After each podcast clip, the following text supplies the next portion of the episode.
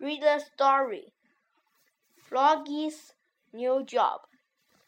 Help! Help! It's too high. Floggy wants to be a pilot.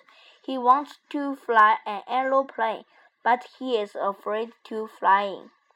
Floggy wants to be a singer. He wants to be a star, but he is not good at singing. Help! Floggy is sad. Suddenly he hears a cry. A check is in the lake. Floggy jumps into the lake with the life garden and saves the chick. Thank you. You are brave, says the life guard.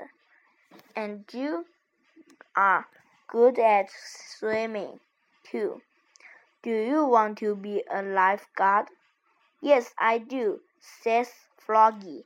He likes his new job.